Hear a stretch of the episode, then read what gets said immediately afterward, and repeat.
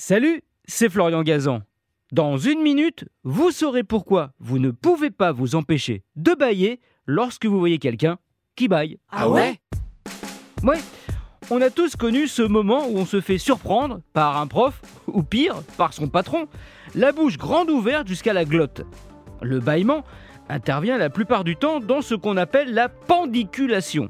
Rien à voir avec euh, pandi panda, c'est juste le mot savant pour décrire le moment où parce qu'on est fatigué, on s'étire et on baille. Ce bâillement serait déclenché par la diminution du tonus des muscles liés à la fatigue, même si parfois on peut bailler alors qu'on est en pleine forme, juste parce que la personne en face de vous, elle, elle le fait.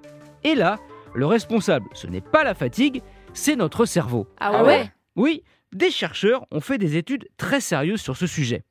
Et en observant le cerveau de personnes qui regardaient d'autres gens en train de bailler, ils ont constaté qu'une zone en particulier s'activait, celle des neurones miroirs.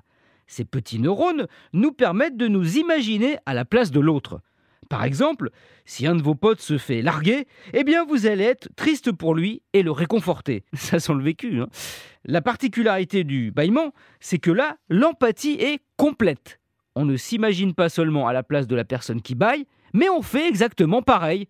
Bon, je vous rassure, hein, on n'est pas les seuls. Ah ouais?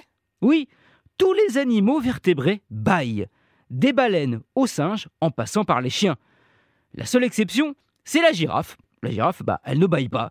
On pense que c'est parce qu'elle dort très peu, par période de 1 à 30 minutes, obligée qu'elle est de rester vigilante face aux attaques des fauves.